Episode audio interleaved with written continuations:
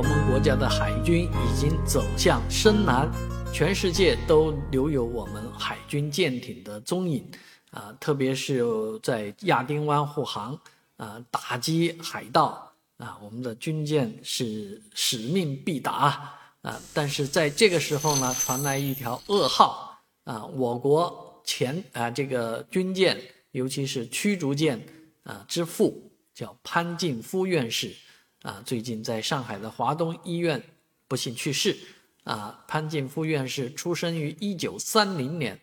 啊，三零年出生的他，很小的时候被父母带到上海，啊，沿路看到的都是国外的军舰，所以呢，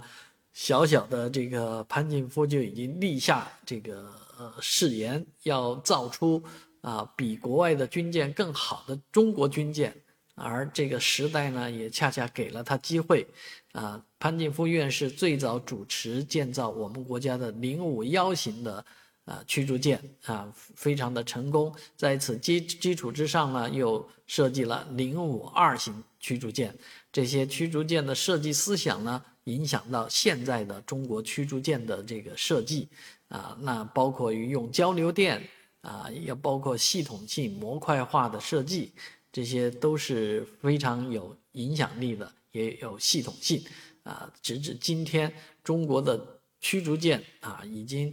多达八十多艘啊，这个纵横驰骋，啊，全球的大洋之上，啊，让英国至少让这个老牌的